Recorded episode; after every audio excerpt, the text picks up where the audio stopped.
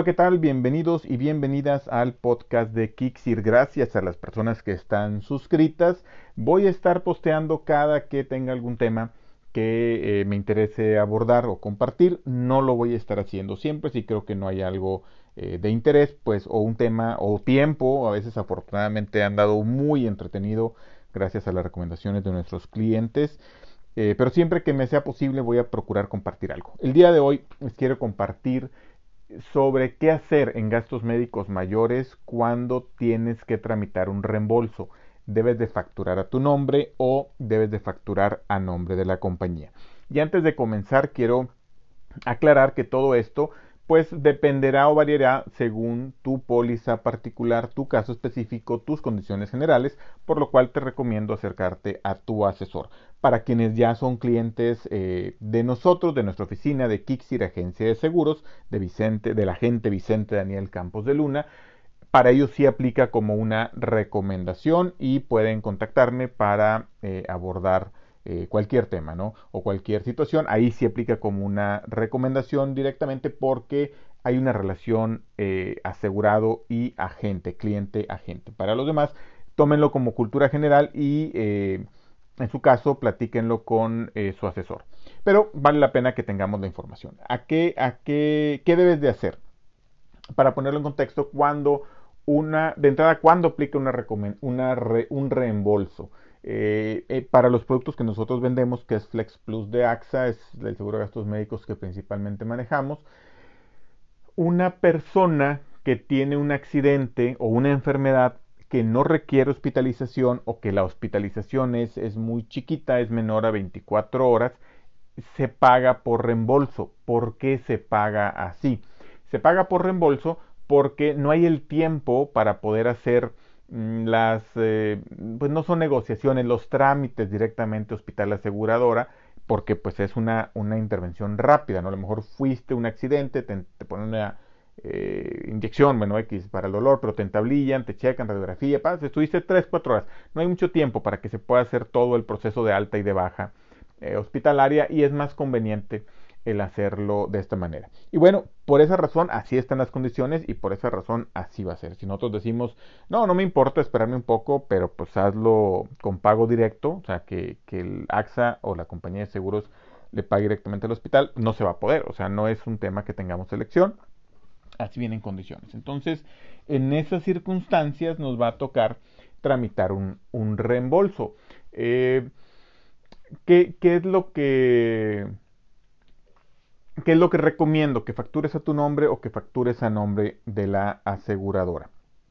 De entrada, si tú no haces deducciones, si tú no haces deducciones de impuestos, hazlo a nombre de la compañía de seguros. Acércate con tu agente y pídele la información o en tu póliza vienen ahí los datos. Y generalmente los hospitales, las farmacias ya los tienen. Con que le digas factúrame a nombre de esta aseguradora, ya van a tener muy probablemente los datos de facturación. Por cierto, AXA acaba de cambiar el número de piso en su dirección. Eh, es algo que vale la pena tener en cuenta cuando factures. La verdad es que no debe ser un problema. Pero bueno, pides que te facturen a nombre de eh, la aseguradora para que el reembolso te salga completito, para que te reembolsen los honorarios médicos, para que te reembolsen las medicinas completitas. ¿Qué diferencia hay eh, si tú facturas a tu nombre y lo mandas a la compañía de seguros? Si tú facturas a tu nombre y lo mandas a la compañía de seguros, la compañía de seguros no va a poder deducir la parte del IVA de las cosas que apliquen IVA. Sabemos que en México, en cuestiones eh, de, de, hospitales, de doctores, hay muchas cosas, los honores médicos no generan IVA, creo que el hospital como tal no genera IVA, las medicinas no estoy seguro, pero bueno, hay conceptos que sí y hay conceptos que no.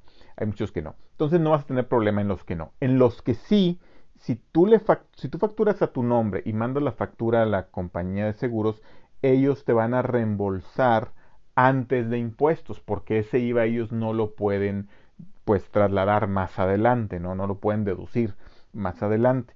Por eso no lo recomiendo si tú no haces una deducción, una declaración mensual, anual, como lo, como lo manejes.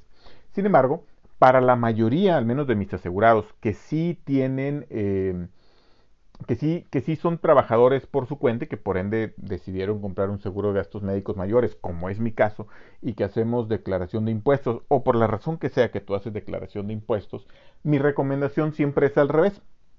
Si haces declaración de impuestos, factura todo lo que no tenga IVA a nombre de la compañía de seguros. Todo lo que no tenga IVA a nombre de la compañía de seguros. Eh, o incluso te diría más bien todo lo que no, todo y tenga IVA o no tenga IVA, factúralo a tu nombre y pide el reembolso. ¿Qué va a suceder? La, la compañía de seguros igual te va a reembolsar en base a las condiciones generales y te va a quitar la parte o no te va a regresar la parte de IVA, no es que te la quite, te, no te va a regresar la parte de IVA porque no tendría por qué regresártela porque tú está al hacer facturación a tu nombre, pues tú directamente con Hacienda vas a poder meter esa deducción y recuperar ese IVA. Por eso es más conveniente que, eh, que, lo hagas a tu nombre. Y al final sería lo mismo, ¿no? Si, si, te lo regresa AXA o si lo metes como una deducción eh, a través de, de tu declaración, pues al final pudiera ser lo mismo. Sin embargo, puede haber cosas que no apliquen en, el reembolso. Y ahí es donde si facturaste a nombre de AXA y resulta que AXA no te va a reembolsar el 100% de los gastos, ¿por qué? Porque por lo mejor tú fuiste para, porque traías tú, te caíste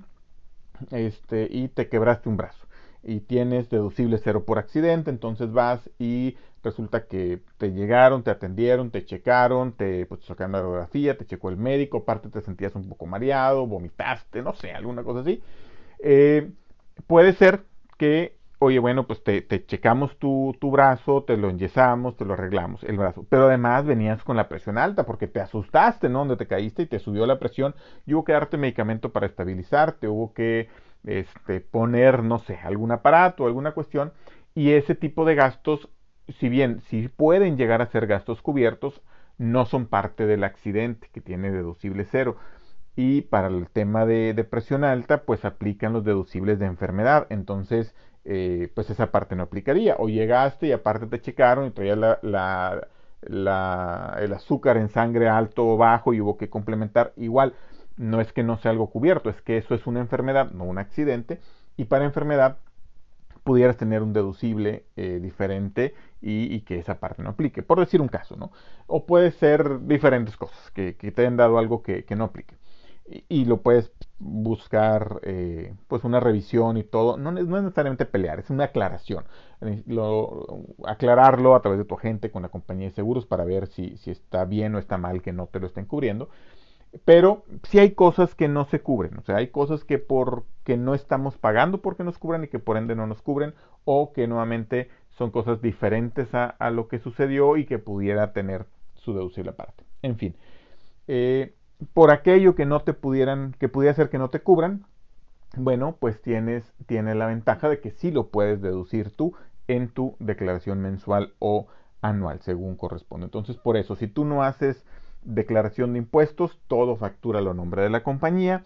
Si tú sí haces declaración de impuestos, todo factúralo a nombre tuyo. Y de esa manera vas a poder eh, obtener el reembolso de la compañía de seguros lo más que puedas y lo que no, bueno, pues lo, lo deduces. Em, es importante también que ese ingreso que te va a llegar de la compañía lo metas como un ingreso. Tuviste un gasto, metes el gasto del, perdón, del siniestro y también vas a meter el ingreso del reembolso de la compañía. Pero es igual, platícalo con tu contador. Pero bueno, esa es la parte que quería compartirles. Es una pregunta frecuente a nombre de quien facturo y creo que es una regla eh, pues básica o sencilla que podemos tener en cuenta. Nuevamente, platícalo con tu asesor o si no tienes un asesor, si deseas eh, verlo con nosotros, con todo gusto puedes contactarnos en vicente.kixir.com, k i x i o en el teléfono 878 140 6666 878 140 6666. Estamos ubicados en Coahuila, pero damos servicio a todo el país. Por mi parte es todo, que tengan excelente día.